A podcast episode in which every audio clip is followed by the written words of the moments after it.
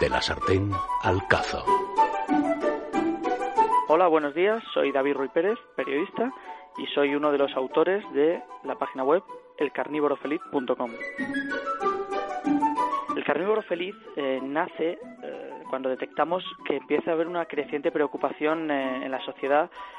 por la alimentación, especialmente por si la gente se hace la pregunta de si come demasiada carne. Por ejemplo, si recordáis, eh, hace unos meses, en el año pasado salió la Organización Mundial de la Salud con un demoledor informe donde se decía que si la carne roja era cancerígena, así como los productos procesados, metiendo en el mismo saco pues el bacon, el chope, el jamón ibérico, cosas que en realidad no tienen mucha, mucho que ver entre sí, pero durante mm, eh,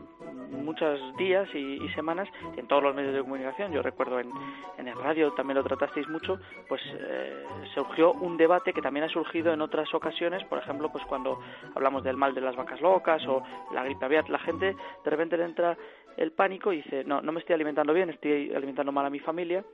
y decidimos pues arrojar un poco de, de luz sobre este asunto y hacer una web que mm, eh, publicase noticias relacionadas con la nutrición, muy serias y rigurosas, con expertos de, de nivel, y además fundirla con gastronomía. O sea, el carnívoro feliz se centra en el mundo de la carne, sin extremismos,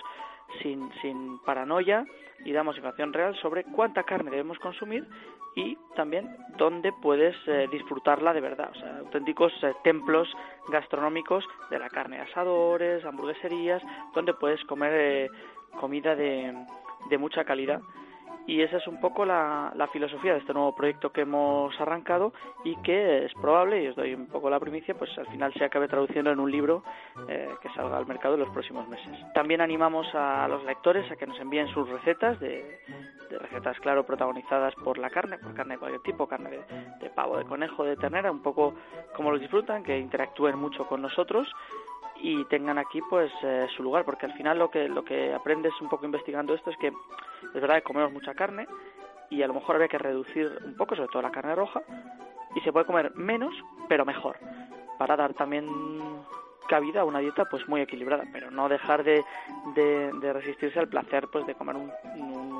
eh, un lomo alto, unas costillas, una hamburguesa de carne picada. Buena, porque al final entre, entre comerse un chuletón al día o hacerse vegano, pues hay un camino por el medio que es el que queremos mostrar en el carnívoro feliz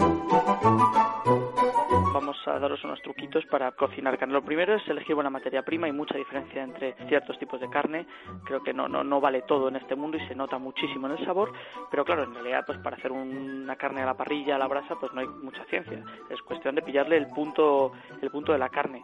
También pues vamos a dar una pinceladita para los más pequeños, que dices, ¿qué le hago de cenar? Por ejemplo, una buena receta es coger eh, fiambre de pavo, eh, o jamón cocido, triturarlo mucho, mezclarlo con queso Filadelfia, eh, queso crema, vamos, y eso luego rebozarlo y podemos tener una especie de nuggets de, pavo eh, muy sanos y muy saludables, o si lo hacemos pues redondito, pues una especie de, de albóndigas. Y luego ya para los más atrevidos, cuando cocinamos en una en casa pues fajitas o burritos, esa comida mexicana que al final pues puede ser carne picada o desmenuzada, eh, bien sea de ternera o de, o de cerdo, muy sazonada y luego con alguna verdurita, pues siempre le echamos mucha pimienta, le echamos un, un sazonador de pollo, pero yo tengo ya esto es eh, para la gente que, que, que, tenga la lengua muy fuerte, eh, apuesto por echarle nada menos que paprika muy picante, paprika muy picante y salsa brava, eh, mezclarlo todo bien y eso pues hombre tiene mucho cuerpo y hay mucha gente a lo que le parece demasiado fuerte pero bueno seguro que a los amantes de la comida mexicana esta mezcla mexicano-húngara con la paprika pues a lo mejor les, les interesa probarlo. Pueden leernos en elcarnívorofeliz.com y también en redes sociales en Twitter, en Facebook, en Instagram. Es fácil encontrarnos